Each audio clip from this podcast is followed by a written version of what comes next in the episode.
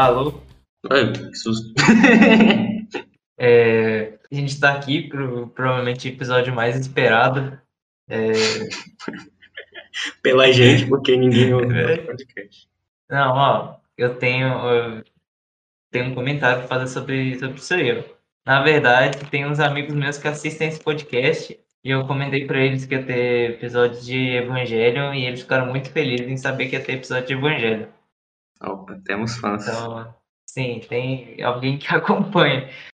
O- E eu queria comentar aqui, desculpa, porque a gente acabou perdendo alguns episódios no Quatro processo aí. episódios.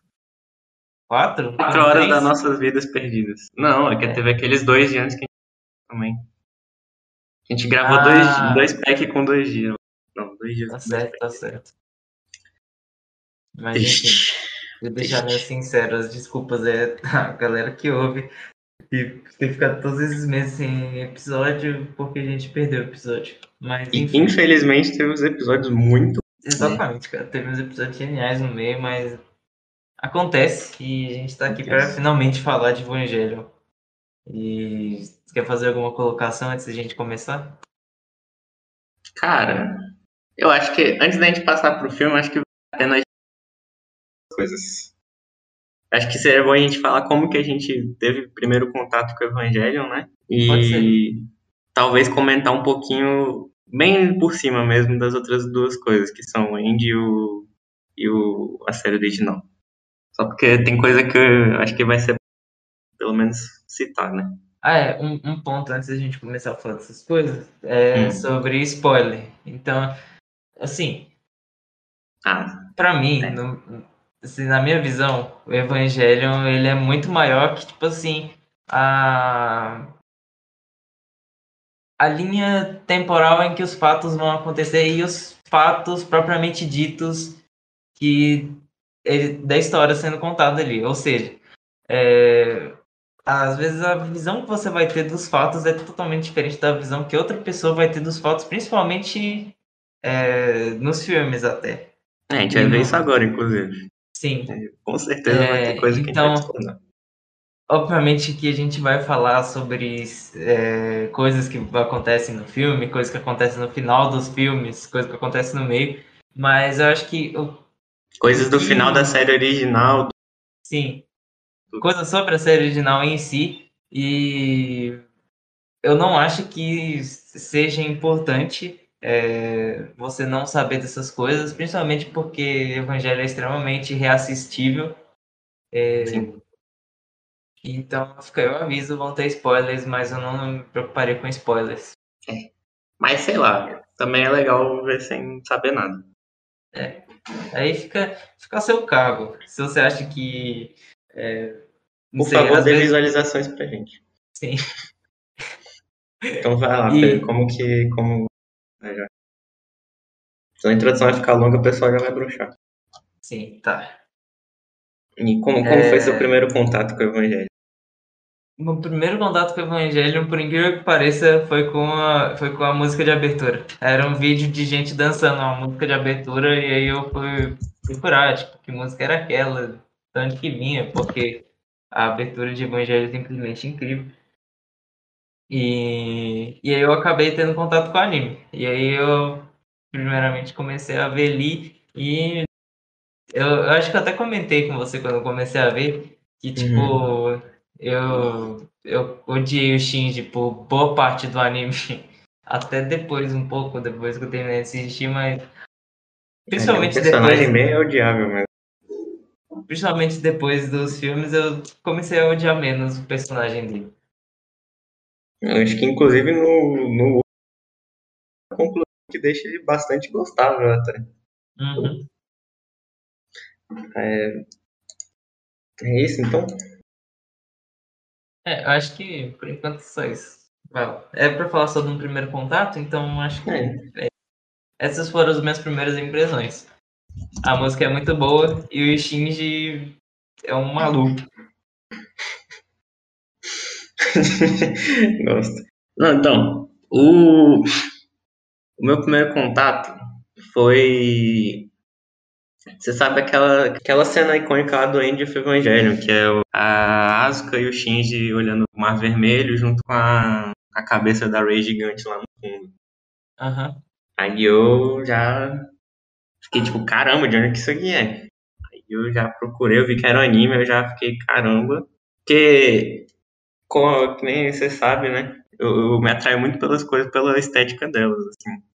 A estrutura delas. Aí eu vi um anime daquele jeito, aí depois cena dessa cena, né? Tipo, pra ver como é que ela era. Aí eu acabei vendo a cena lá da, da gigante planeta, fiquei em choque lá. E, meu Deus, que coisa linda, preciso ver isso. Aí eu assisti a série original, só que eu fiquei tipo, ué, cadê o. Cadê? Não, não vi isso aí que eu queria. Mas é, é tipo, anos depois eu voltei Aí eu vi a série, depois eu vi o filme. Simplesmente apaixonado. Adoro o Evangelho, uma das coisas que eu mais gosto, tipo, como mídia do mundo, assim. Tá fácil no meu top 5 coisas que eu mais gosto. E você citou o filme que tem, e eu, eu não demorei muito para ver o filme. Tipo, eu terminei o anime e aí, alguns dias depois, já tinha na Netflix o filme, e aí eu vi o filme. E, tipo, uma coisa que marca muito é, no filme é que ele é muito gráfico na violência. E, sim, tipo, sim. É, Evangelho ficou muito então, conhecido. Eu, eu, eu, eu anotei algumas coisas pra falar disso, inclusive. Então, só vou terminar com o comentário. Uhum. É, e Evangelho ficou muito marcado por causa disso, tipo, com a imagem até meio negativa depois desse filme. E é que, tipo, e teve fiquei... gente que só teve contato pelo, pelo filme. E, tipo, é, os personagens que estão lá estão até mesmo outros série. Tipo, o Shinji é uma pessoa extremamente mais agressiva do normal lá. Cena do, do hospital, kkk. Nossa, aquela cena do hospital, não lembro disso não. Mas, enfim. E é um contraste bem grande com, com o anime até. Porque uhum. No anime você tem algumas cenas mais é, de emergência e tal, as coisas que acontecem, mas ele tem muito cuidado até a lidar com os personagens e essas coisas. Até o final, que é meio abstrato, assim, você vê que eles. Não, não, é completamente abstrato. É, completamente abstrato. Mas eles tentam ao máximo, tipo, tentar passar um conceito com aquilo. E não uhum. simplesmente mostrar o mundo desabando. Perfeito. E aí a gente vem agora. Depois eu faço comentário, mas essa essa quadrilogia, tetralogia de filmes, ela traz uma mais tentando livrar o peso que ficou desse filme. Uhum. Eu acho que não tentando livrar, que tipo realmente encerrar a história, sabe? Eu vejo que ela foi que eu, eu acho que se a gente for analisar, tipo assim, o primeiro, primeira coisa que a gente tem é o, a série original, né, de 95 96, e ele é muito a, a série, tipo, sobre o Shinji mesmo, sobre como que ele pensa, que ele, como que ele percebe o mundo, e a conclusão da série é que, tipo, a motivação dele dentro da série é basicamente parar de sofrer. Ele não, ele quer arranjar algum jeito de, de não ficar uma, uma merda. Seja fugindo dos evangelhos, de entrar no evangelho, buscando ser entendido pelas pessoas, seja tentando sentir, se sentir amado. Aí tem todas as relações dele, buscando a mãe, toda a mulher que ele vê, o tipo de coisa. Aí, e o final é aquele negócio. Ele percebe que para poder se amar, não, que para poder amar outras pessoas, ele tem que se amar primeiro. Inclusive, acho o final da série original o melhor filme Mas aí, o filme, o, porque você sabe, né, toda aquela treta, ameaça de morte. Uhum. Então, o filme, ele, ele basicamente é uma é uma resposta à violência que o, o Hideaki sofreu. E, tipo, ele falou, vocês querem que o, o final seja coisa agressiva, então vou fazer o final ser agressivo. Tipo, e a gente vê isso dentro do filme inteiro, inclusive, eu acho muito bom. Porque, tipo, o filme todo é agressivo, a gente vê. né, Nem é na parte só da violência. O diálogo, você- aquela. O filme tem pouco diálogo. Os diálogos que tem são todo o pessoal se cortando, ninguém se importando com o que o outro fala. Pelo menos na parte inicial, né? Quando a Quando- nave vai ser atacada. E quando ele. E quando ele não é agressivo, ele é triste, cara. Tipo. Sim, é triste completamente estranha cínico o filme. E, e a gente vê isso tanto que o uni, a, a câmera, as câmeras do filme sempre eu fico, eu fico marcado na minha cabeça sempre até hoje. Aquela cena que o a Misato chega pra salvar o Shinji do povo. Tipo, tem um povo querendo matar ele, ela vai lá, mata todo mundo, vai botar ele do Eva. Aí a gente tem o diálogo dela com o Shinji. Em momento algum, a câmera tá focada nos dois. E, tipo, a câmera quase nunca vai estar focada num diálogo. Ela sempre vai estar, tipo, os personagens vão voltar no canto. A única hora, principalmente no início do filme, que a câmera vai focar em personagem quando eles estão sendo violentos. Quando a nave tá sendo invadida, mostra eles fuzilando o pessoal no corredor, lutando com os Eva lá e sendo dilacerando eles. Asuka tomando as lanças na cara, explodindo o olho dela lá. Então, tipo, o filme todo é uma violência, ele é um egoísta. O Shinji é muito mais egoísta no, no filme do que no fim da série. Tanto que, tipo, no fim do filme, a Asuka fala, tipo, antes, eu não lembro se é enquanto ela tá sendo enforcada depois. Aí, tipo, ela fala, você, você quer ser entendido por todo mundo, mas você não preza tentar entender ninguém. Aí a, aí a ideia de você se amar nunca foi uma opção pro Shinji no filme. E sendo assim, ele também não pode se conectar com outras pessoas. O amor no, o amor no filme do, do Andy, tipo, ele não passa de, de, de uma ilusão, sabe? Não existe. Tipo, o, o, sempre tem esse negócio do humano tentando superar Deus no, no Evangelho, né? Uhum. Só que a gente tem toda aquela ideia, tipo, a, o grupo da amizade, principalmente nos filmes, o grupo da amizade quer, quer superar, ele não quer superar os sobreviver, quer se igualar de um ponto que a humanidade não tem que ser destruída no processo. E o, o Gendo, ele sempre quer ultrapassar Deus, matando todos os anjos e blá blá blá. E tipo, cara, tem aquela, tem aquela cena que é incrível, tipo, depois que todo, todo mundo já morreu, o mundo já explodiu, a Rey já ficou gigante, o mar já virou vermelho.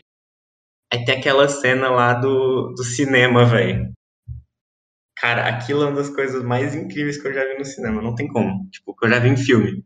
Você tá ligado, né? Quando mostra, tipo, uma plateia num cinema aplaudindo. Uhum.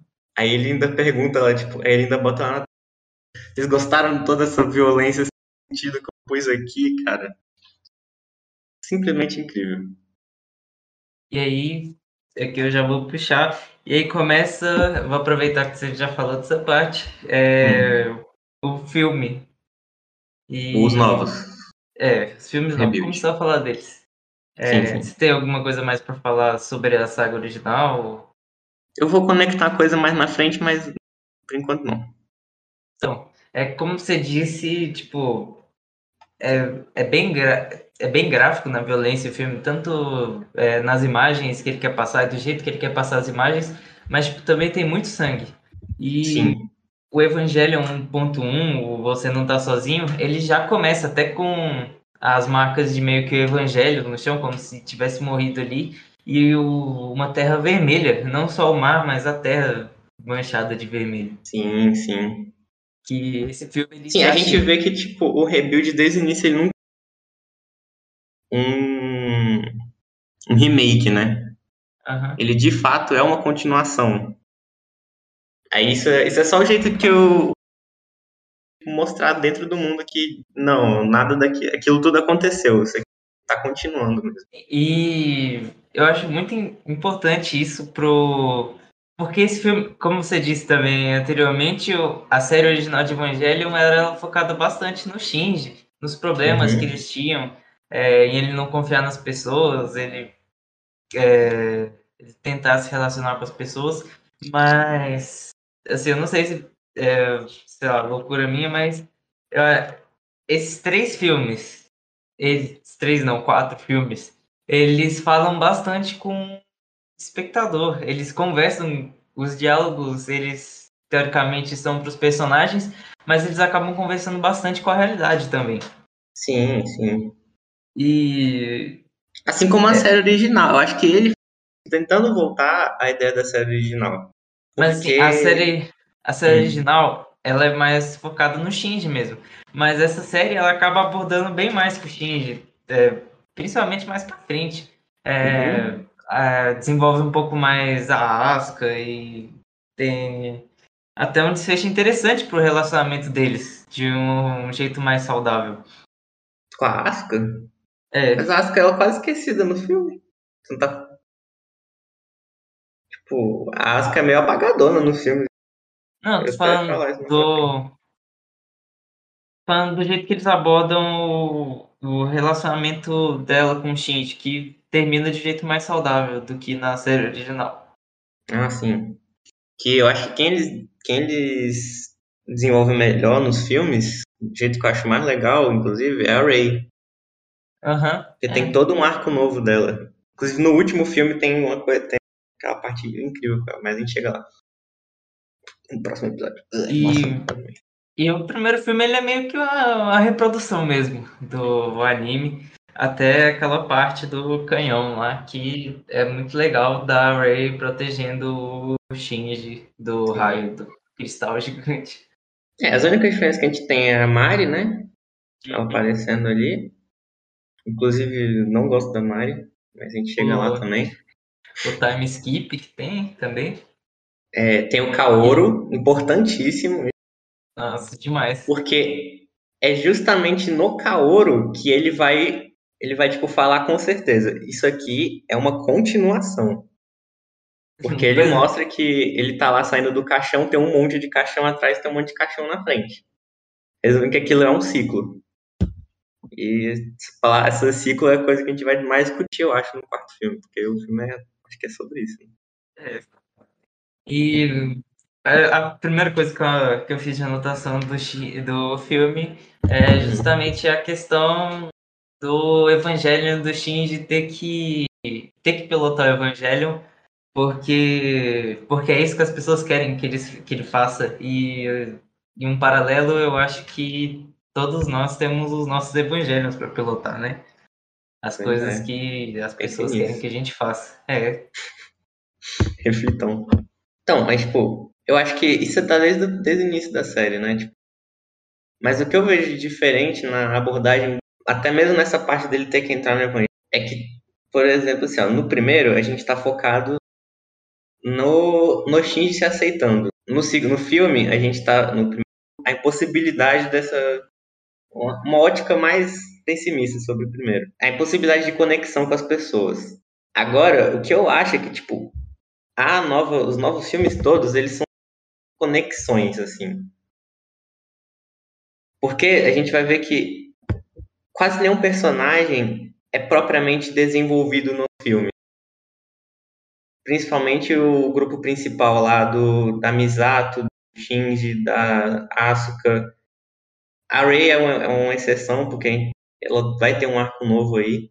Mas ele já pressupõe que a gente conhece muito. Uhum. Por exemplo, em momento algum ela vai falar nos filmes vai falar da, da treta da Asuka com a mãe dela, com a, ela ter se matado e Vai ter uma pequena pincelada disso no final, mas aí já é meio que a resolução do conflito dela.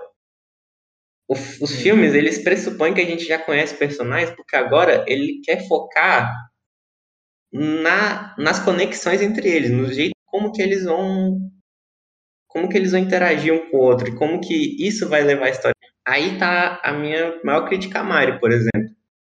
Porque ela meio que não tem conexão com ninguém com um filme que é sobre conexão, sabe? Uhum.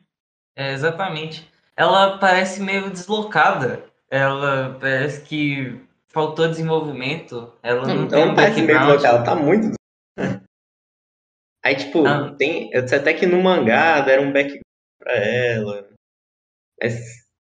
Ninguém liga. O mangá não é canon, foi mal. Ela, ela tá deslocada daquele mundo e eu acho importante. Essa daqui eu ia deixar pra falar no filme 2, mas eu acho que a gente já tá falando dela. É, okay, mas. Okay. É, você provavelmente vai discordar, mas eu acho hum. importante, principalmente para a função. É, porque o filme quer passar é, principalmente no meu olhar, dessa ótica de as coisas que você tem que fazer, de você ter os seus evangelhos para pilotar, é importante a Mari ser meio desligada desse universo. A Mari, ela parece que não tem o peso de pilotar o evangelho. Ela faz aquilo e ela acha divertido. E é um é uma ação louvável. Você não se preocupar tanto com as coisas que as pessoas querem que você faça. Cara, eu, eu acho que eu até concordaria, mas só que é porque o meu problema com a Mari, sabe, ela quase não é um personagem. Tipo, nos dois primeiros filmes, ela. Tá, no final do segundo ela faz alguma coisa.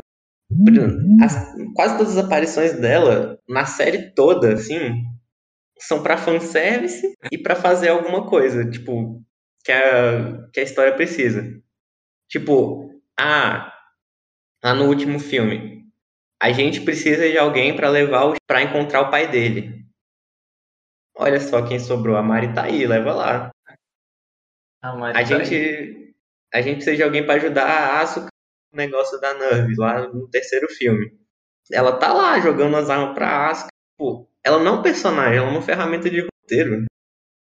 E aí você. É tipo, se ela fosse um personagem desenvolvido pra ser esse negócio aí que você falou, de tipo, não se importar com ter que fazer as coisas do Eva, gostar disso tudo mais, eu achar legal, mas não é, sabe?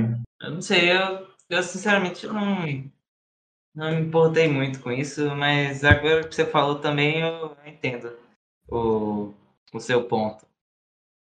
Eu, eu, inclusive, vi uma teoria que ela fala por que, que a Mari tá na mas eu vou falar disso no quarto filme mesmo, quando a gente estiver lá. Melhor. Então, uma coisa que eu, eu fico. Eu fico meio assim também é a, a nova estética dos filmes, sabe? Que ela é muito bonita e tudo mais. Sim, mas não é nem isso que eu tô falando. É que, tipo. Também é isso. mas é que eu acho que uma coisa que era o charme lá da primeira série do também era aquele negócio analógico, sabe? Uhum. A gente pega a pessoa, bota ela dentro do tubo, bota ela dentro do evangelho, você sobe o evangelho com um elevador carga pra cidade, e ele tem que ficar com o cordão umbilical, e é aquele negócio todo duro, assim, e tipo, não é um negócio. É, não é nem ser raro, é tipo não são pessoas, tirando a Asuka, não são pessoas treinadas fazendo aquilo. Pessoas se virando, sabe? Uhum. Sempre é assim, é, é sempre uma crise que eles estão tentando resolver. É a Misato lá, tipo, ó, oh, a gente tem 0,2% de chance de fazer isso aqui. Se vira aí, Katsuragi, pra gente fazer. Shinji corre lá, se vira. Rei fica lá do outro lado fazendo alguma coisa. Se der, se der deu demos sorte e deu, deu certo. É isso. Agora, eu acho que, tipo, isso se perdeu um pouco no, no novo filme. Tipo, tá tudo muito dando certo do sempre.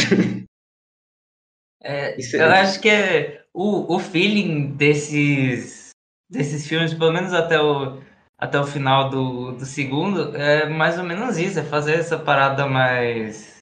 É, mais contraída, mais alegre até. Em Sim, pontos. o segundo filme ele, ele volta aquele estilo de comédia da série original, né? Mas, tipo. tipo... Hum. Não, continue, continue. É que a partir do terceiro filme, assim, o negócio vira outra coisa, sabe? Uhum. Primeiro que eu, eu não entendo de onde que a, a Misato tiram aquele tanto de recurso. É. Principalmente o Gendo. Cara, O cara, ele aparece, ele aparece com um exército, sendo que a Nerve dele não tem mais operário, só tem ele e um monte de Ray também. O, o Gendo com aquele óculos lá, cara. Bom, Ah, o, o de ciclope dele, né? sim. Ah, mas não dava pra ele usar o, o óculos, coisa que a gente descobre no quarto filme. Mas é, eu acho que, tipo, acho que se perdeu um pouco aí. Mas tudo bem, né? É a bonito pra caramba. Como eles, eles tentam meio que tentar resumir a série original, comprimir tudo aquilo, é, eles acabam perdendo muita coisa. Inclusive, uma crítica aí é que o elevador aparece muito pouco. E, obviamente, o elevador é o mecanismo mais bonito daquele filme. Mas eu não quero entrar nesse mérito. Aquela cena de lançamento era muito legais. Mas é uma coisa que eu realmente senti falta, mas obviamente não dá pra ter tudo, é que faltou o episódio da música. E eu comento isso com todo mundo, o episódio da Eu dança, na também comento, comento isso. Aquele, aquele é meu episódio preferido. Mas, mas em contrapartida, pelo menos eu achei a apresentação da Asuka muito, muito incrível. Eu ainda Aquela- prefiro na original. Aquela cena dela descendo do. sendo jogada do É muito lindo. avião é muito incrível aquela cena lá, e matando o anjo na facilidade tremenda. Inclusive, por que, que eles mudaram o sobrenome dela? Eu não sei porque eles mudaram o sobrenome. Que agora é Asuka Shikinami É, Langley, né? É, Aí antes era Asuka Langley Soryu. Mas, enfim, ninguém sabe. Não, Se alguém souber, manda e-mail. pois é, manda e-mail. Então, é tipo, acho que do primeiro filme é isso que tem pra comentar, né? Ele é igual. A diferença é a, a Kaoru e tem um pouquinho mais de Rei.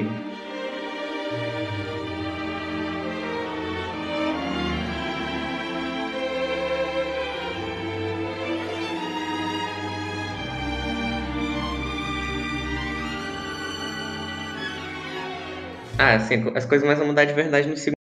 É, é no segundo que tem aquela cena da, da Mari com aquele. Abre com a Mari lutando É, com aquele anjo lá, Aham, destruindo a é, unidade esse. dela. Então, é aí que começa. Ah, eu acho que, inclusive, vale a pena citar. A partir do segundo filme, o, o negócio começa a. Que eu vi, eu vi em alguns lugares falando isso, eu, eu acho. Eu percebi que é verdade. Que é. Começa com uma cena de ação sempre com a Mari, que é, né, ela lutando com o cara lá, depois ela e a Asuka pegando o Shinji do espaço. O terceiro é aquela cena da, de Paris, maravilhosa, a gente vai comentar. E depois tem um momento de calma pra tudo dar um conflito no final. E que conflito. Sim, que conflitos, sempre.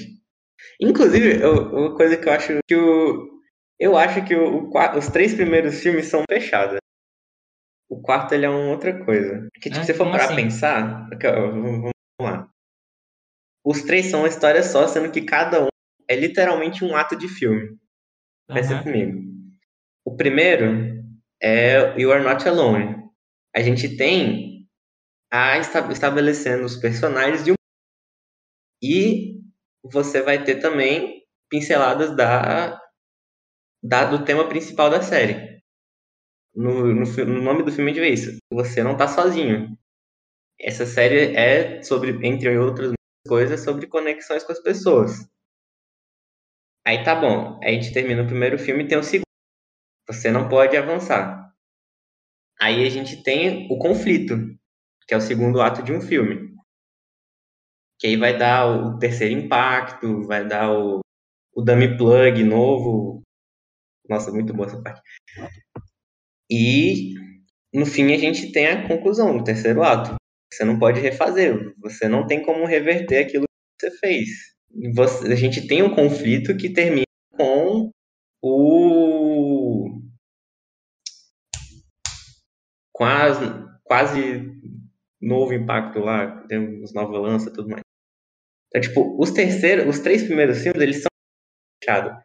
O quarto, se você for pegar o, o nome dele, até, você vai ver que ele tem um negocinho no final, ele, aquele tracinho com pontinho. Tipo, eu vou ver o nome do filme aí em japonês.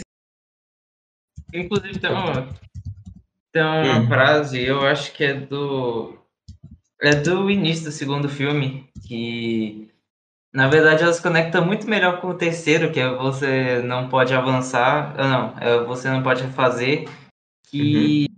eu acho que é o Gendo que fala. É, é ele que tá no cemitério com o Shinji, né, no início do sim, filme. Sim, sim, sim. Que é uma coisa meio, tipo, é, a gente precisa esquecer o passado se a gente quiser continuar avançando. É, mas tem algumas não coisas. Não esquecer. Gente... No momento, é, acho que o negócio é tipo, não esquecer, é você desapegar. O 4 vai falar disso mais também, eu acho. É, mas tem coisas que você precisa esquecer. Você precisa deixar para trás se você quiser Sim. continuar vivendo, quiser continuar avançando. Mas tem certas coisas que você precisa guardar com você. Nem tudo é descartável. Sim, eu acho que inclusive, não é nem o literal do filme que é você não pode refazer o mundo com as lanças e tudo mais. É você, tipo, não pode apagar o que você Sim. É, mas olha só, eu mandei a imagem aí, ó. tá vendo? Tipo, tem o nome do filme tem esse negocinho no final. Então, isso aí é uma coisa de parte uma ritor, que é quando você tem que repetir uma, uma estrofe. É, eu acho que o quarto filme é exatamente isso. Ele pega tudo o que aconteceu até agora, não só no, no Rebuild, nos três primeiros filmes, mas tipo, em todo o Evangelion, e ele analisa e finaliza. Ele retorna para tipo, mastigar mesmo o que aconteceu, a gente refletir sobre tudo que te, sobre tudo que é Evangelion, sabe? Por isso que eu acho também que é importante a gente falar do quarto separado, porque até porque eu acho que vai ficar muito grande falar tudo junto aqui. E acontece muita coisa, muita coisa no quarto filme. Muito. Mas é isso, tipo, isso que eu queria falar. Acho que os quatro filmes, por isso que o nome é 3 mais. Porque pra mim não é um quarto filme, ele é literalmente além do 3. Mas é isso aí. Voltando a falar do filme. No 2 a gente tem. O que, que muda mais? Acho que, tipo, é. continua a mesma coisa até a parte do dummy plug, né? Aham. E, inclusive, Inclusive, hum. essa é uma coisa que, que eu gostei muito do filme, foi que eles meio que é, não, é, não fizeram tudo aquilo com o Todd. Eles meio que é, deixaram o Todd de todo aquele sofrimento que ele passou na, na trilogia original. E infelizmente foi para Asuka essa, esse abacaxi, mas alguém tinha que assumir o fato. Não, então, eu mas... acho que terem colocado com a Asuka fez tipo melhor em todos os aspectos assim. Porque o negócio ficou mais pesado pro Shinji. Uhum. O fato dele não ter tomado a decisão de ou deixar ela aí ponto, ou matar ela ali ponto, reflete no terceiro filme, né? Mais ainda no quarto, que a gente vê quando ele se reencontra filme lá, aquela coisa que ela soca vidro e tudo mais. E tem aquele diálogo no final do, no final do quarto filme sobre isso também. Uhum. Então, tipo, eu acho que porem a Asuka no lugar, de, no lugar do Toji torna a cena mais significante para tipo, todos os personagens envolvidos ali. Tipo, até na trilogia original, eu sempre. Na série é, original. É, na série original. E no filme também, por, por muito tempo eu tipo, fiquei me perguntando, tinha muito mais coisa ali para fazer, mas o Shinji não fez nada, ele podia ter imobilizado, podia. E tipo, pode parecer meio que um erro, uma forçação de barra, mas eu acho que reflete o, estado que ele tava ali. Sim, tipo, sim. O Shinji não é um piloto como a Asuka é. Ele não. A Asuka é a única piloto de. Sim, exatamente. Acho que é a única pessoa ali que é realmente preparada para pilotar o Evangelho. da Mari, né? Mas... É, mas a Mari meio que ela tem superpoderes. Ela não é preparada. É. Ela só tá mas, ali. Enfim, ela nem tava lá na hora, na real. É. Outra... Ela no filme ali como um todo. Mas pensando bem agora, ou tempo atrás, vendo hum. o filme 4 mesmo, é, o Shinji, ele. O, a maior parte dos problemas do filme, como um todo, eles acontecem por causa de um problema de comunicação entre as partes. É incrível. Exato, exato. Por exemplo, essa. É, o jeito que o, que o pai dele fala com ele, tipo, ah, pilota esse evangelho, pilota o evangelho, pilota o evangelho.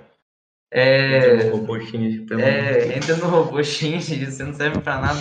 É um negócio, tipo, marcante, porque é isso que justamente leva os erros do Shinji. Não, O e ele Shinji- faz tanta questão de falar isso em uma série de comunicação, de, de comunicação, conexão, o que vai fazer dar errado é a falta dela, que a gente tem aquele arco da da Ray mesmo, tentando aprender a fazer comida, lembra? Um jantar pra todo mundo, pra ele, pra agradecer mesmo. E tipo, se ela tivesse conseguido dar o jantar pra ele, pro Gendo e para o povo todo, talvez acabasse Evangelho. É, se ela de já fato conseguisse fazer o, o Shin se conversar com o Gendo. Mas, o- e também, e também, tipo, a gente vê que uma coisa boa estava se formando ali, porque ao mesmo tempo em que ela estava querendo aprender a fazer comida para agradecer o povo, ao mesmo tempo que tinha pessoas, as pessoas estavam reagindo àquilo que a Ray começou a querer aprender a fazer comida. E tipo, só que o deu o negócio do dummy plug e depois daquilo teria evento horrível. Mas tipo, se eles, eles tivessem conseguido se conectar desde o início, não teria dado problema. Isso a gente vai ver lá depois também, pagando. Mas aí. Inclusive, Hum.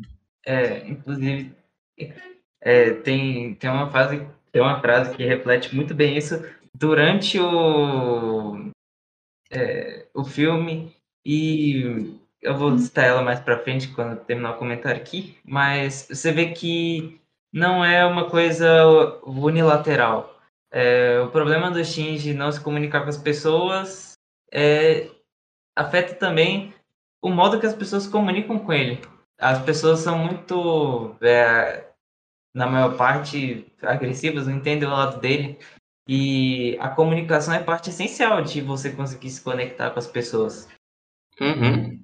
O- E mais que isso, o jeito que ele interage com as pessoas no rebuild também influencia o jeito que as outras pessoas interagem com pessoas. A Ray começou a, a tentar se, se mostrar mais aberta para as pessoas, no 2 quanto no 4. No 4 de um jeito mais fúnebre. Mas, tipo, por que o Shinji se deu o trabalho de ir atrás dela? Tem uma frase no, no filme 2 que é daquela parte que eles estão no foguete, que eles falam que o, que o Gendo comenta que o mundo, ele não. O, o caos tá nas pessoas, as pessoas enxergam o caos no mundo, mas o mundo, na verdade, era para ser harmonia, era para ser ordem. E as pessoas corrompem o mundo. Sim. É justamente é, esse fator humano que acaba criando problemas entre as pessoas. Uhum. Não, e, tipo, mas você vê que as, mas isso também eu acho que é, é retratado de um jeito diferente do que na série original. Porque na série original a gente via tudo pela perspectiva do Shinji. Como que as pessoas se, re- se relacionam com ele. Como que ele vai perceber as pessoas. Como que as pessoas não entendem. Que ele não vai se dar o trabalho de tentar entender outras pessoas. Mas aqui a gente vê que desde o início as conexões são algo que são importantes e são recompensadas. É importante. É uma coisa boa se conectar. Porque no End, por exemplo, a gente, ela, a Misato fala que tipo você, ela só tá, ela é uma relação de troca, tudo, tudo é funcional. A Misato tá se relacionando com o Shin pra tá no Eva. O pai dele também tá fazendo a mesma coisa. O Shinji só se aproxima da, da Asuka, do, das outras meninas, porque ele quer que elas entendam ele. Mas só que em momento algum você tá querendo se doar nessas relações. E aí tem a maior diferença, porque desde o início do rebuild, o Shinji ele tá sendo mais empático, sabe? Uhum. No. Por exemplo, tem aquela cena que ele salva os dois meninos, é o Toji e o Joclin lá, o Ken. Ken alguma coisa. Ken Ken. Kensuke. Kensuke. Eu só lembro de Ken Ken porque a Asuka chama ele de Ken. Mas enfim, tipo, eles salvam os dois e a partir dali tem uma amizade entre eles. Porque no primeiro filme, meio que tipo, o Shinji tá perto dos dois e é isso. Você não sente que o Shinji tá tentando dá uma reciprocidade ali. Você, e tipo, e também, assim como o Shinji tem uma empatia por eles, os dois reconhecem, tipo, o Shinji tá ajudando a gente, estando dentro do Eva, ele tá se sacrificando e eles também tá tendo uma troca ali, sabe? A Uhum. mesma coisa com a Ray, desde o início, a, a coisa da que no, no, no primeiro no primeiro Evangelho, a, quase todas as relações dele com mulheres é, tipo, é um misto de desejo com falta da mãe e, e aquela coisa de Édipo ali no meio com a Ray, porque desde o início ele só tá lá porque ele só se relaciona com ela por ela lembrar a mãe. Tem um monte de cena assim, que, tipo, aquela parte que ela tá espremendo o pano. Mas, tipo, Uhum. aqui não é uma relação essencialmente onde o, o, o Shinji quer algo dela, quer a mãe dela. Não quer a mãe dela, quer a mãe dele vindo dela. Não, aqui, tipo, realmente há uma amizade com a Ray. Ele vai lá e dá comida pra ela porque ele gosta dela, porque ele quer ser amigo dela, quer se relacionar com ela. E a Ray vai evoluir como pessoa justamente por causa disso, porque ela tá aprendendo a se a se conectar. E tipo, é isso, né? Eu E vou, vou papel- falar mais disso pra frente. importante nesse segundo filme que é do Cad. O Cad ele age meio como um, um intermediário nesse nesse meio, principalmente porque ele fala muito com ele fala muito com, com quem tá assistindo mesmo, com a pessoa que tá Uhum. ali vendo. É, ele querendo levar a galera lá do Shinji e companhia pra ir no não é aquário, né? na estação de tratamento de água lá, Sim, sim. de é, proteção da fauna marinha, flora, etc. Ele, ele quer mostrar que queria que eles soubessem que é, o mundo ele não é aquilo que eles veem. O mundo ele pode ser uma coisa totalmente diferente, mas Uma coisa mais viva. Aham, mas para isso eles precisam saber que aquilo lá existe. Uhum. E o fato dele conseguir, dele ter esses diálogos meio que expositivos com o interlocutor mesmo, conversa com o fato de que Evangelion era muito mais, muito mais tenso antes. É, Uhum. As pessoas precisam saber que o mundo No End, principalmente, né? é que todos aqueles problemas relatados durante todo o filme, eles não são a, é, a parte integrante majoritária da realidade. O mundo ele realmente é muito grande, cheio de vida e as pessoas precisam saber que aquilo existe para elas conseguirem alcançar aquilo. Na verdade, você falou que o mundo é gigante, mas eu, o que eu acho que o Kaji é nesse, nesse rebuild, ele, ele tá lá pra. Ele é a primeira pessoa pra gente, no segundo filme mesmo, a ideia do ciclo, sabe?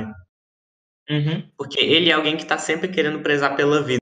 Ele, até na coisa lá do, do mar, que ele tá vendo, tipo, ele fala que o mar tá, tem um cheiro de podridão. Mas isso não é algo ruim, necessariamente, porque a podridão indica que um dia já teve vida. Exatamente.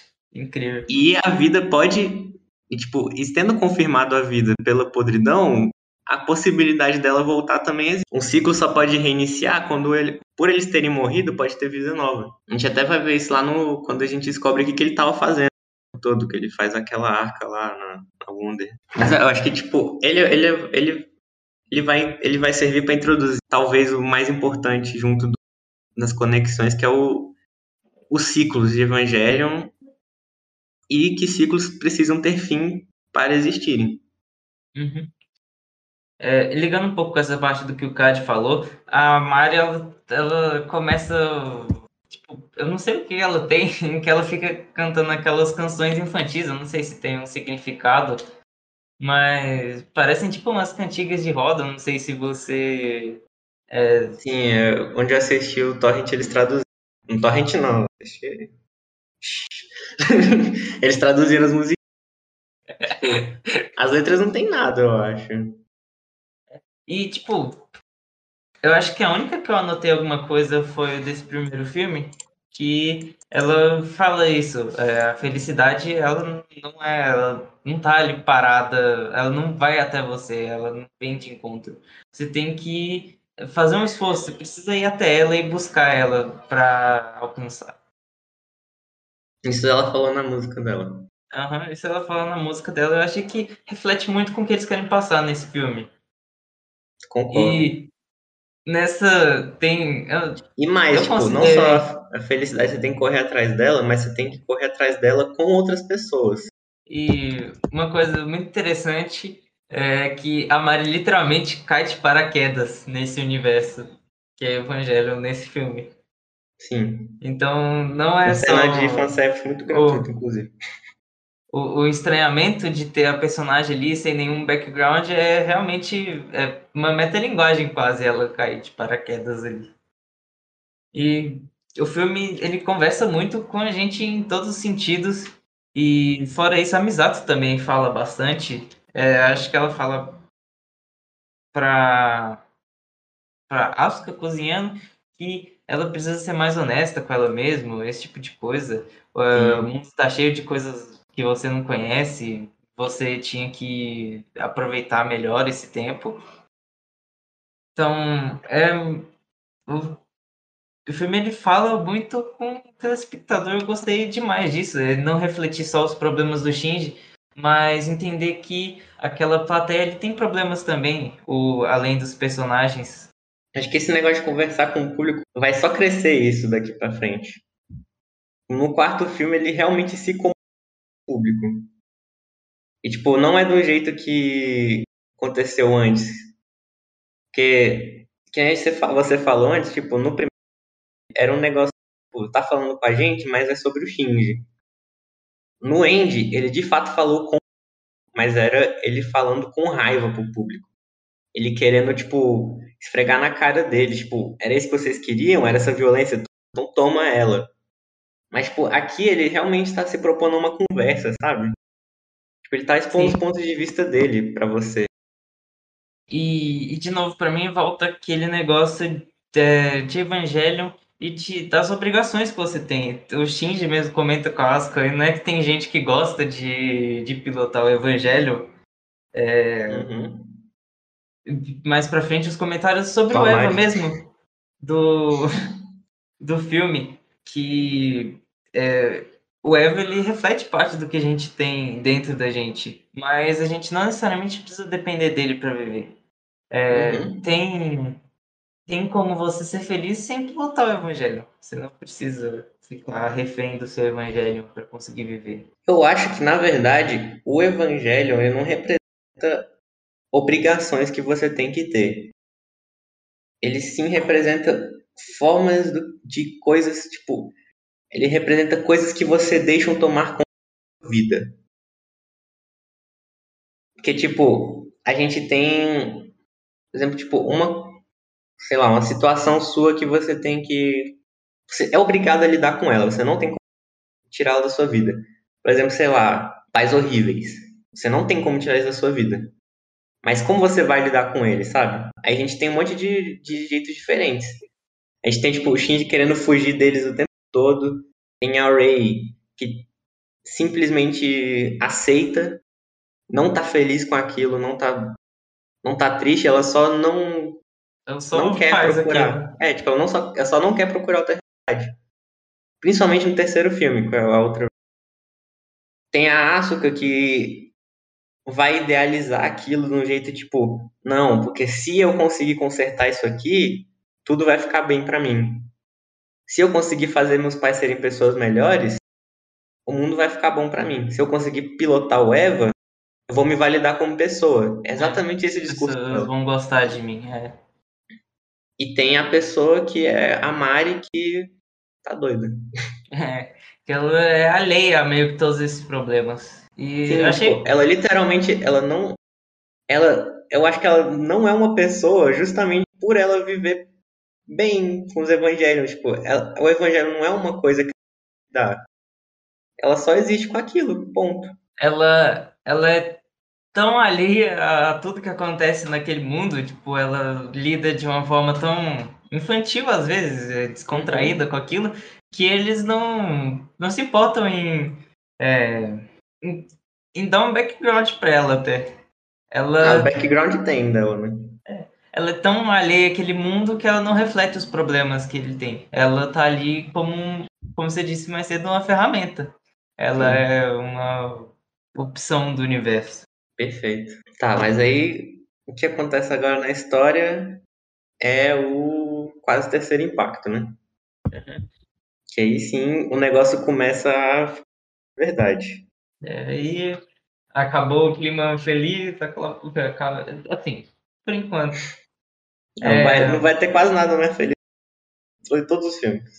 É, agora começa a instaurar uma tensão mais para esse último arco do, do esse último arco, assim, os últimos dois filmes, eles são bem mais bem mais sérios até do que, do que foi. E uhum. essa, essa introdução mais amigável até das, das pessoas ao filme foi importante para situar é, o quão diferente é essa, esse universo do que já foi apresentado. E Sim. o Kaoru falando que dessa vez ele ia conseguir dá um ar de que aquele universo está cansado também desse ciclo. E esse final mais feliz é importante para renovar as energias de todo o público até sobre o que vai acontecer antes das coisas começarem a realmente ficar mais tensas. Uhum. Mas aí a gente tem um negócio que, tipo, tá bom, tá lá, chega o anjo, o anjo pega o entra dentro da Ray lá, né? Uhum. E começa a usar a Ray para fazer o para fazer o terceiro impacto. Só que aí a gente tem um negócio importante que eu acho, que é o fato do, do Shinji, pela primeira vez, tipo, uma das primeiras decisões dele, justamente por tudo que tinha acontecido antes, que ele viu a, o que ele aconteceu com a Asuka quando ele não se posicionou, o que estava acontecendo com a cidade quando ele não estava entrando no Eva. E aqui ele vai tomar a primeira decisão, que eu acho que vai vai ser o o dilema dele daqui para frente.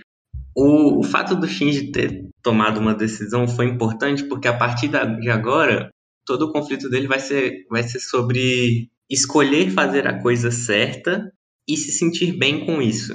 Toda a coisa dele vai ser isso, porque olha só, a partir daqui ele decidiu que ia ajudar ela porque ele achou que ia ser coisa certa a se fazer. Só que ele viu que isso depois ele vai ver que isso causou quase terceiro impacto.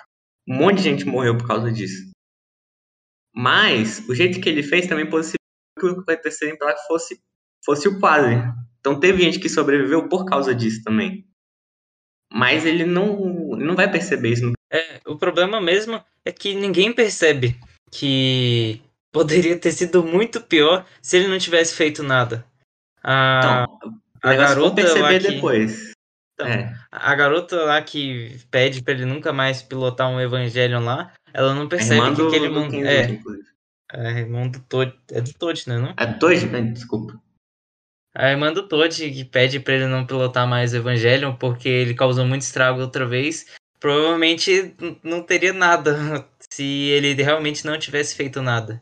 Sim. E é, quando a quando o Shinji consegue finalmente é, avançar no final desse filme, ele é botado em outra situação é, de, de desespero porque é, ele não reconhece aquilo como, como um avanço real. E aí ele tenta refazer o, o erro dele.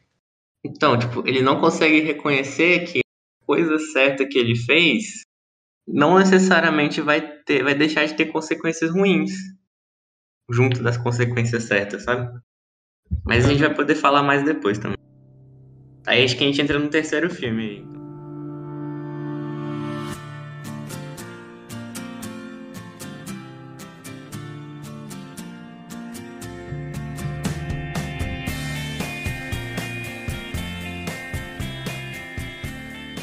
Tá, qual foi a última coisa que. que então, a gente.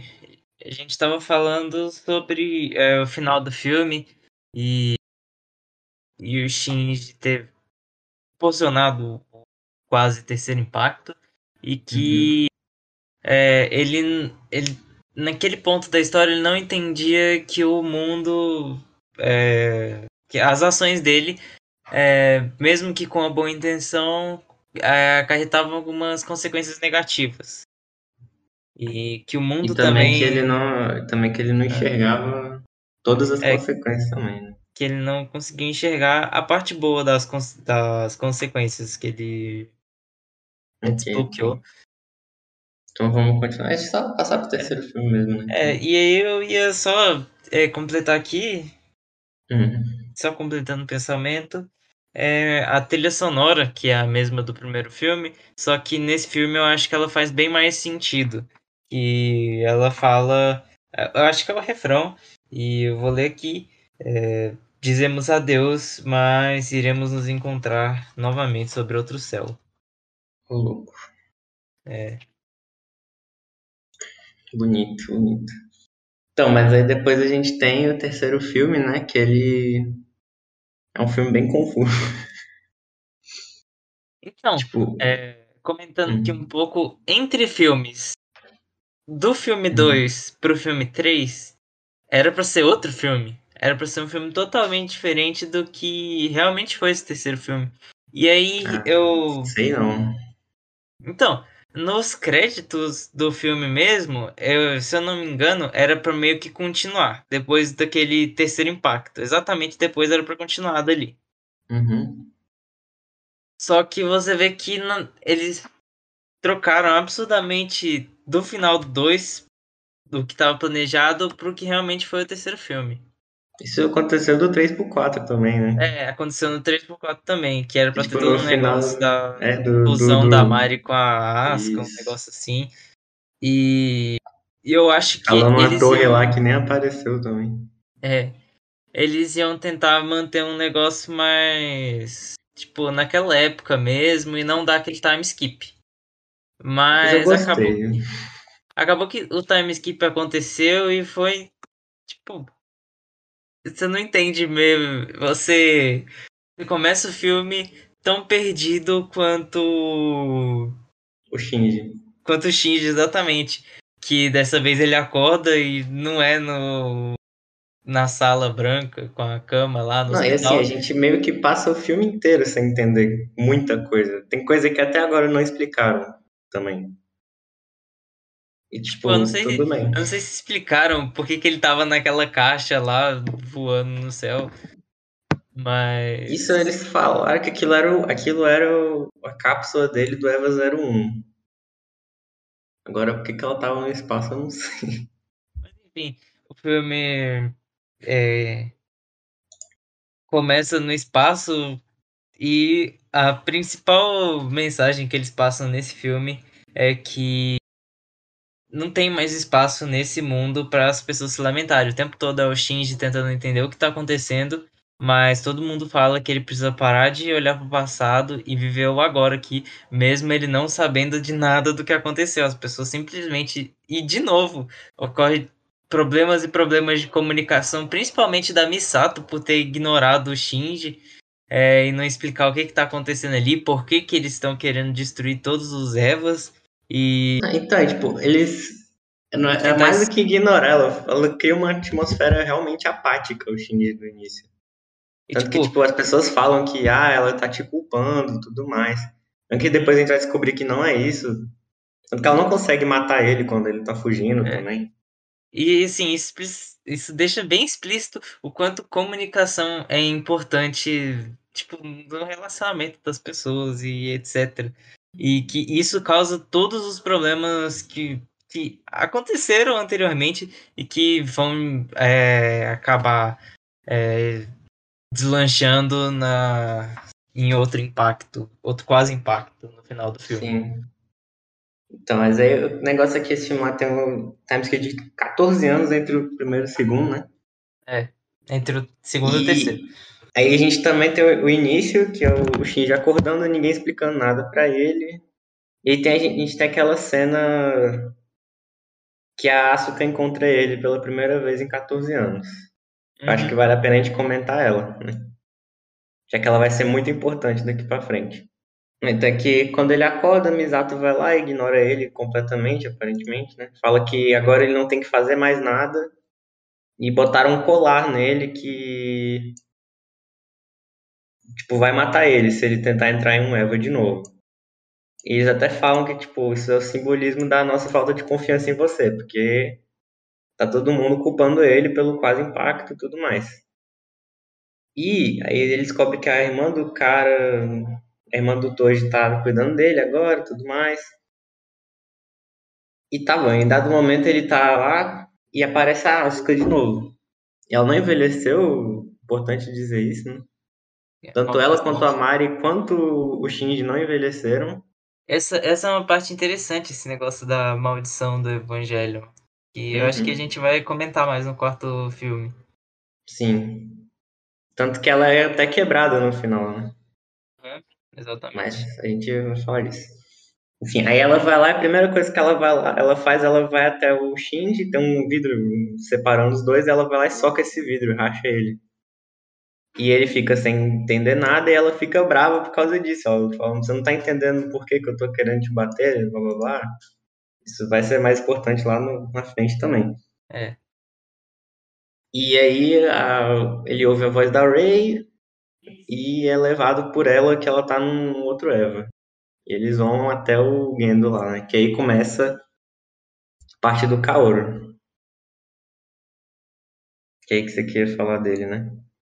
Então, é, eu ia falar sobre como ele tá meio que naquele naquele status da Mari de ser uma um meio para um fim no filme, mas você vê que ele também é de certa forma afetado por aquele universo, mesmo ele estando tipo muito acima daquilo, tendo vivido e tendo é, a noção do ciclo ele ainda é surpreendido por todo aquele universo, mas é, mesmo assim ele tem uma noção muito boa de realidade e ele tenta passar isso pro Shinji, uma, Uhum. a pessoa que viu tudo aquilo acontecer, tenta passar esses ensinamentos, tentar consertar e finalmente fazer o Shinji descansar, não só o Shinji como Evangelho no Ele, geral. ele quer a felicidade do Shinji, né? Tipo, é o que ele Aham. sempre fala. Primeiro, quando ele tá saindo do caixão lá no primeiro filme,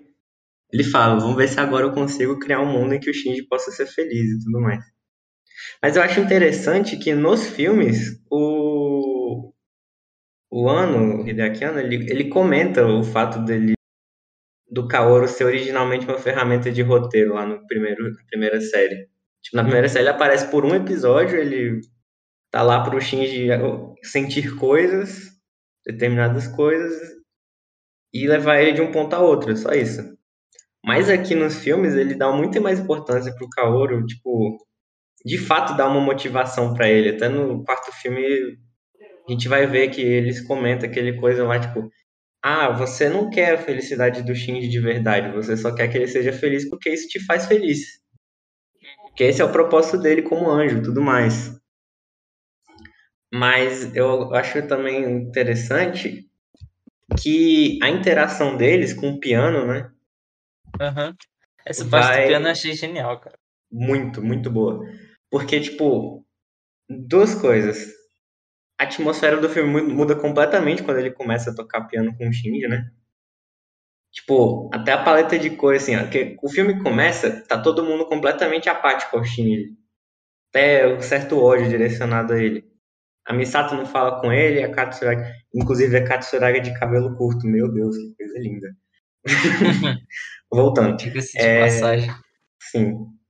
A Misato de, de, de roupa de Gendo também ficou muito bom. É muito, muito massa. Inclusive, eu vou comentar, vou comentar isso depois no quarto filme. Mas, enfim. É... Tipo, todo mundo tá sendo completamente apático ao Shinji. Ninguém se importa com ele de fato. E ele vê isso. E a, a própria Ray chega nele, ele, ele vai atrás dela porque ele acha que aquilo foi, um, foi uma consequência boa do ato dele. Ele acha que aquela Ray é a Ray que ele salvou. Uhum. Por causa disso ele quer ficar perto dela, mas ela não é, infelizmente. Ela de fato. Mas enfim, ele chega lá em Tóquio 3 de novo, na base da Nerve, e tipo, a paleta de cores do filme é completamente vermelha, porque, né, agora o terceiro impacto fez o mundo inteiro virar núcleo de anjo, aparentemente. E ele encontra o pai dele, que vai lá, liga a luz, fala: Você vai matar o Eva com esse cara aí do seu lado. Parece o Kaoru, e desliga e tudo mais. Ele fica, ele fica lá no quartinho dele, sem interagir com ninguém. A partir do momento que ele encontra o, o Kaoru e começa a tocar piano com ele, o filme volta até aquela, aquela atmosfera intimista, sabe? Porque a paleta, até a paleta de cores muda quando eles estão perto do piano. Porque tem aquela árvorezinha, eles focam mais no chão, no Sim, céu. no é, céu. tem grama no chão, tem o céu lá Sim. atrás deles. A parede é aberta mostrando o horizonte, não é fechado como os Isso. lugares que o Shinji passa ou como a, onde a Anami vive, que é- ela mora numa caixa de papelão dentro de um, de uma caixa maior, tudo escuro. É, Coitado da assim, Anami, inclusive. É. Então, tipo, é uma atmosfera totalmente diferente e reflete também no mesmo ponto que a, que a gente tá batendo aqui desde o primeiro episódio, que quando realmente alguém conseguiu é, se comunicar com o Shinji, fazer a- ele interagir, realmente ter ali uma amizade mesmo, saudável, é, o clima do mundo mudou um pouco e fez o, aquele momento tão estranho ali pro Shinji ser um pouco mais aproveitável até. E vendo, vendo, lembrando dessa cena agora, depois que eu já comecei a ver Komi-san, então, tipo, é, essa cena deles conversando pelo piano com a música, a melodia no dueto, Sim, a cena lembra do quadro lá, muito- né? lembra muito a cena do quadro. E, tipo, tem. é, nem sempre se comunicar com as pessoas é com palavras. Às vezes você tem jeito específico de falar com as pessoas que são igualmente válidos para transmitir alguma ideia. E eu acho que vai além da comunicação essa parte, porque eu acho que aqui ele vai passar o próximo passo da, da ideia de conexão história, que é a criação de coisas, sabe? Dar vida às coisas, dar vida à arte, por exemplo. Ali eles não estão só interagindo com pessoas, eles estão criando música, eles estão criando arte entre eles. E ele vai dar, ele vai dar a criação de arte, de vida também, lá no quarto filme, principalmente, como uma alternativa de propósito à, vi à vida, sabe? Você criar coisas é um motivo para se estar vivo. E por isso que o, filme também adquire um tom mais vivo quando eles começam a criar coisas. E, tipo, o Kaoru é um poço de conhecimento o filme todo, cara. Ele solta aquelas frases filosóficas inteligentes dele. Tipo, Sim. é importante aceitar as mudanças e, e aceitar coisas novas para você conseguir viver bem.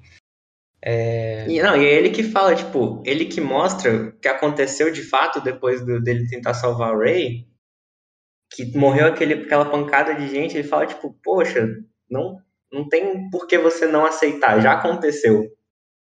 Passa É. pra frente, interage, cria, cria coisas novas, sabe? E eu não sei se, se isso aqui é uma fala do filme, mas tá anotado aqui que eu acho que é uma anotação sobre esse período mesmo, que de toda aquela ruína, é, aceitando aquilo lá, eles conseguem encarar o mundo de um jeito novo e tentar não tentar avançar mesmo depois do Uhum. último filme. E tem tem ele ele fala um pouco mais sobre esse negócio de ser tudo um ciclo e citando que começo e fim são as mesmas coisas, é, a gente começa uma busca errônea até por tentar é, esquecer tudo aquilo que ele fez, ignorar tudo que aconteceu e tentar simplesmente refazer as coisas como se nada tivesse acontecido. E nessa busca dele por ignorar tudo que aconteceu e até não saber é, exatamente como o mundo tá e tentar fazer as coisas iguais. E tipo assim, meio que como tudo aquilo já aconteceu, nada vai conseguir ser igual. E é por isso que ele não pode refazer o que. refazer. levar Não, e o mais mundo que esse isso, estado anterior. Ele, mais que isso, o filme mostra que, tipo, ele não ter conseguido refazer também foi por causa dele não ouvir quem estava em volta dele. Uhum. Tipo, ele não entender como a situação dele estava tava realmente. Que é aquela parte lá que ele fala, ah, você pode pegar as duas lanças e fazer o mundo. Mas quando ele chega lá na hora do vamos ver e vê as duas lanças, e o Kaoru fala, não pega, tem alguma coisa errada, que ela não é a lança que a gente quer, aí ele, ele ignora completamente, ele dá, ele dá as costas a, ao relacionamento que ele tinha criado. Ele, ele ficou tão preso àquela. Ele ficou tão preso àquela ideia de que é, ele conseguiria refazer as coisas que ele ignora o que tá à volta dele. Uhum. E aí tem, tem mais um poço de. um balde de conhecimento que é despejado em cima da gente nessa parte. Que o Kaoru comenta com o Shinji sobre. O Shinji pergunta o que, que ele vai fazer, porque ele vai morrer agora e como ele pode lidar. Ele fala que independente se as pessoas morrem, as coisas, os desejos dela, é, as ambições, elas continuam é, vagando pelo mundo. E uhum. a transmissão desse, desses desejos, é, seja tanto por atos ou por palavras, acaba transformando é, a, o mundo e a pessoa que viveu e transmitiu aquela sensação, aquele desejo por aí. Sim. Então, meio que as pessoas nunca vão morrer, elas só vão mudando de forma e assumindo novos papéis na até na história mesmo de Evangelho. Realmente. Mas, tipo, e outra coisa que eu acho que vale a pena de comentar é a a Ray nesse filme, né? Uhum. Porque ela não é a Ray que o Shinji decidiu salvar, é a Ray que a gente viu sendo desenvolvida nos dois primeiros filmes. Ela é só um. literalmente o dummy. Então, ela voltou a ser a, a série Ray lá. Uhum, padrão de fábrica. E eu acho, acho interessante porque a relação do Shinji com ela nesse filme é um, contraponto, é um contraponto tipo, imediato à relação que ele tá tendo com o Kaoru ali. Porque a relação que ele tá tendo com o Kaoru é aquela ligação que a gente estava comentando antes, que há uma empatia da parte dos dois, há um interesse ali tipo, de levar o negócio para frente, das duas partes. Mas a relação dele com aquela Ray não é uma coisa saudável. Tipo, ele só tá tentando se forçar. Na verdade, nem, nem que ele quer interagir com aquela Ray. Ele só quer se convencer de que aquela Ray é a mesma que ele salvou ele fica tentando forçar hábitos da, da antiga Ray naquela, tipo, aquela parte dos livros lá, que ele vai deixando os livros na porta do quarto dela e ela nunca lê. lá os livros. Sim. E, tipo, ele não quer, ele não tá fazendo aquilo porque ele quer ajudar ela a ter prazer nos livros e descobrir isso de novo. Ele só quer, tipo, justificar o ato dele antigo ele quer massagear o próprio ego por meio dela, assim. E ela não entende. De que, é, hum? Ele queria ter a certeza de que alguma coisa boa ele tinha deixado no mundo, só que ele acaba num respaldo de que nada daquilo, ele não conseguiu salvar nada. Sim. E aí o Kaoru ele entra com uma peça muito importante agora para tentar fazer o o Shinji aceitar que ele errou e não simplesmente ficar parado como ele fica sempre que ele erra. Uhum. É... Mas interessante também que a, a Ray nova, isso não vai passar batido por ela, porque vai voltar uma parte disso lá no quarto, no quarto filme. Então, tipo, não sei, será que ele tá querendo falar que você pode tirar alguma coisa de alguma relação mesmo que ela não seja boa de início? Não sei também. Eu tô supondo. E assim, é. E a, a Mari tem um papel bem no finzinho do filme, que é de resgatar o Shinji quando ele tava é, imóvel dentro do. A parte mesmo do Kaora é bem, bem chocante de você ver ele, ele morrendo bem na frente do Shinji. E as Mas últimas palavras. o namorado dele na frente dele, coitado. e, e o ele bate nessa tecla que você falou de conexões. é, ele fala pro Shinji, tipo, é, as pessoas que você conhece, as conexões que você vem, elas vão conseguir guiar você até um lugar onde você vai poder descansar e lay to rest. É Uhum. isso. E também pega no mesmo negócio das decisões. Porque ele ter ido lá pegar o, a lança, ignorar o que o Kaoru falou e eventualmente o Kaoru morrer, de certa forma foi uma decisão dele. Uhum. E isso vai fazer ele lá, na, vai fazer ele ficar daquele jeito no começo do quarto filme. Então, tipo, essa coisa do querer se sentir bem com as decisões que você toma ainda continua aqui. Porque ele fez tudo isso, ele fez tudo isso agora, pegou as duas lances e quase fez o outro impacto, por não estar tá se sentindo bem com a decisão que ele tomou anteriormente. Vai tomar outra decisão precipitada por causa disso. Uhum. É, esse filme ele quer transmitir bastante a ideia de que você não pode simplesmente é, ignorar o que você já fez e simplesmente achar que aquilo não aconteceu e tentar fazer as coisas iguais.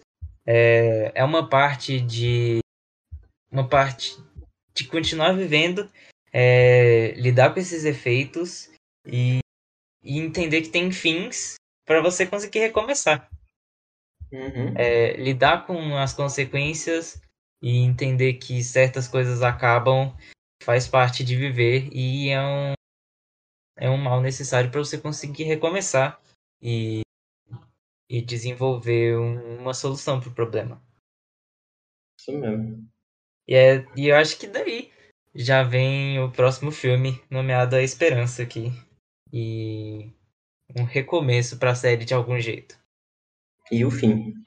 Uhum. Porque já dizia o Kaoru, o início e o fim são a mesma coisa. Uhum. Então nada mais justo que o último filme ser começando é. de novo, mas o fim de todos os ciclos de Evangelho. É. Tem, tem uma frase que eu vi sobre esse último filme que é se não fizer nada dessas ruínas, mal restarão as boas memórias. É isso. É isso. Então semana, semana que vem, não sei quando o Pedro vai lançar isso aqui. Então vai ter o próximo episódio, a gente vai falar sobre o fim de todos os evangelhos. É. Sobre Então, fim. Até mais, gente. Mandem e-mails, que esse, aqui, esse, é, esse é um tema que vai ser muito legal discutir, se vocês quiserem. Então, mandem e-mails, falem com a gente sobre, vai ser legal. Do teve uma Pedro coisa aí. que. Teve uma coisa que eu esqueci de falar mais atrás, mas acho que agora vai ficar meio, senti meio sem sentido. Que era sobre aquela parte do. é, da melancia e, e a terra. Ah, eu acho que dá, dá pra falar isso daqui a pouco, a gente vai voltar no card quando falar da arca no quarto filme, não? Então deixa pra amanhã. Então é isso aí, gente. Tchau. Manda e-mails. É.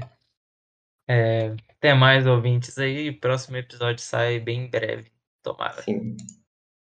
E Fiquem vai, ligados. vai tocar a musiquinha. Uh!